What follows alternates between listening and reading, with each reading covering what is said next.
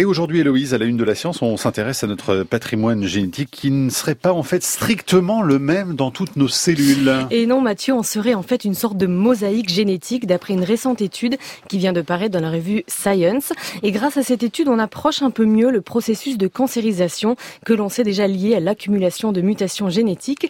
Pour en parler, nous sommes avec Dominique Stopa-Lyonnais. Bonjour à vous. Bonjour. Vous êtes professeur de génétique à l'université Paris-Descartes et responsable du service génétique de l'Institut Alors, qu'est-ce que montre ce travail? L'expression mosaïque génétique, c'est quelque chose qui vous convient comme image?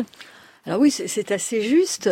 Je dirais que c'est pas complètement nouveau, mais les techniques euh, mises en œuvre nous permettent de mieux approcher, mieux quantifier la, situation. Peut-être quelques éléments sur l'étude. C'est une étude qui a porté sur 500 personnes et plutôt sur et sur 29 tissus euh, de ces personnes, la, peau, la muqueuse de l'œsophage, du poumon, du côlon, etc. Et des personnes qui sont en bon état général sur des tissus sains. Et on a pu, par des approches de séquençage très haut débit, on en reparlera peut-être, eh bien montrer que dans ces tissus sains, il y a un contingent de cellules qui est le siège de variants génétiques, de mutations qui ont été acquises au cours des divisions cellulaires avec l'exposition aux agents mutagènes.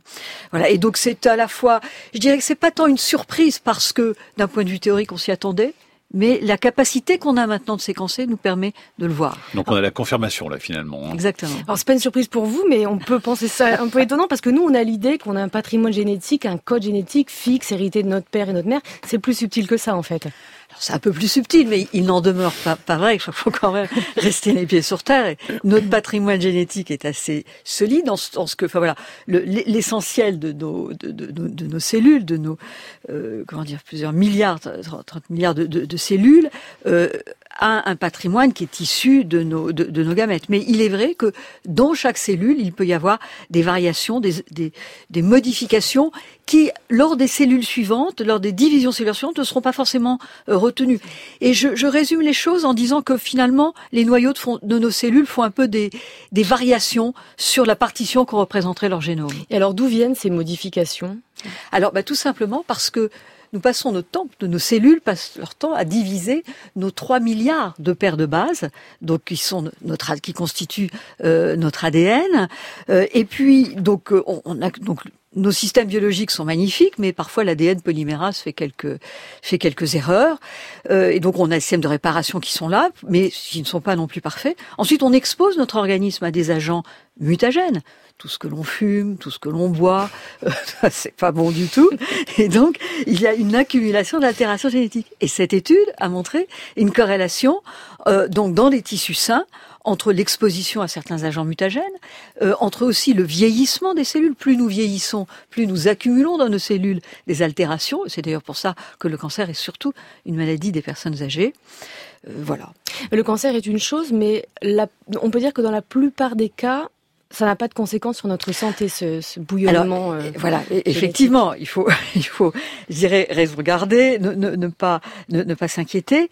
Donc, dans cette étude, il a été montré quand même que dans les tissus sains, dans 95% euh, des, des personnes, euh, eh bien, il y avait euh, donc des, des sous-clones cellulaires avec des, des variations de la norme. Et puis, dans un tiers des cas, les gènes qui sont concernés sont des gènes de la cancérogénèse. Et en fait, on, on met à partir de, de, cette étude, qui donc permet de regarder du tissu normal, un pied dans la compréhension de la cancérogénèse.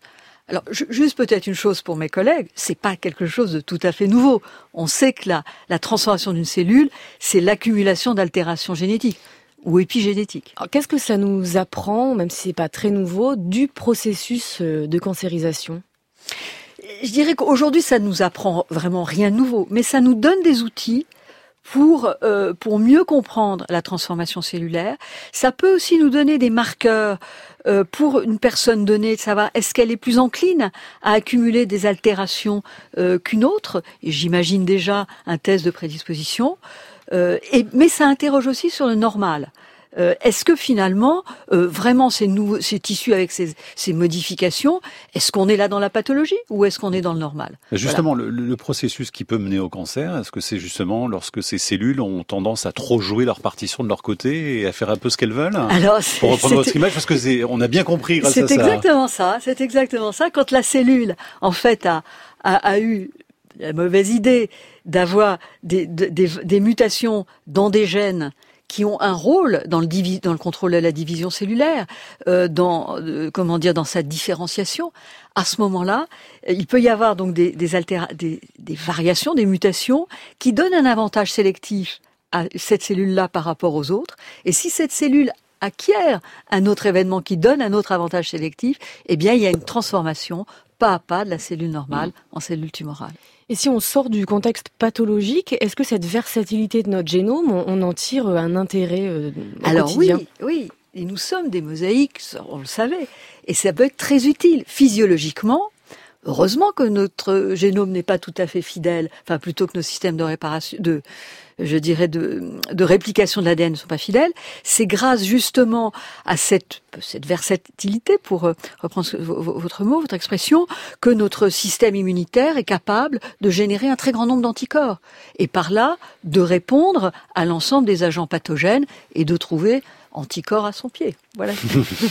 Donc il faut de la variabilité. Il hein. faut de la variabilité. Aussi, il faut de la variabilité. Et, peut-être un, un, mot sur les techniques qui ont été employées, qui sont des techniques euh, de pointe. C'est très récent de pouvoir avoir. Alors c'est ce disait le séquençage à haut débit. Hein, c'est exactement le, séquençage à haut débit ou next generation sequencing sont des dans des approches enthousiasmantes qui sont la réunion de la biochimie, de la microfluidique et de l'informatique. Mhm. Et ça permet d'étudier maintenant dans nos laboratoires hospitaliers un très grand nombre de gènes chez un très grand nombre de personnes, voir tous les gènes d'une personne, voir le génome entier.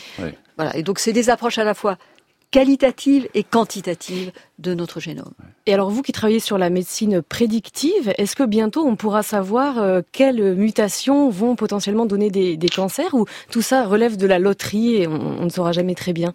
Alors déjà, médecine prédictive, c'est un sujet, on, sait beaucoup de choses sur les gènes de prédisposition au, cancer. On n'a pas là attendu cet article, mais simplement, moi, quand j'ai lu cet article, je me suis dit, tiens, ça pourrait être, on pourrait faire, on pourrait imaginer un test génétique chez des personnes qui vont très bien, et mais on regarde leur taux moyen de mutation dans certains tissus. Euh, Est-ce que ce n'est pas un, reflet, euh, je dirais, d'une propension à muter ou à ne pas réparer des, altérations survenues de façon aléatoire. Et peut-être pour finir, la plupart des gènes de prédisposition au cancer identifiés aujourd'hui sont en fait des gènes impliqués dans la réparation de l'ADN. Et donc, euh, ça peut être un marqueur que de regarder ces. Sauf qu'il y a toute la complexité de l'environnement que vous notiez tout à l'heure, hein, avec ce qu'on fume, ce qu'on boit, euh, l'épigénétique aussi, hein, qui agit sur les cellules. Donc tout ça, on peut pas le prédire à l'avance. Alors, hein. non, on peut pas le prédire, mais on peut le quantifier parce qu'il y a des choses formidables, c'est que la nature même des, des, des altérations génétiques induites par l'environnement mmh. est assez spécifique. On sait que euh, l'UV va donner tel tel type d'altération génétique. Euh, L'exposition à certains euh, tabacs, enfin c'est autre chose. L'âge, c'est autre chose. Et donc il y a même il y a des signatures mutationnelles qui sont en train d'être développées. Bon, bah, c'est passionnant, tout ça, effectivement. Alors, on a appris que nous étions donc des mosaïques. Bah, c'est une bonne nouvelle. Mais oui, c'est la diversité qu'on aime tant.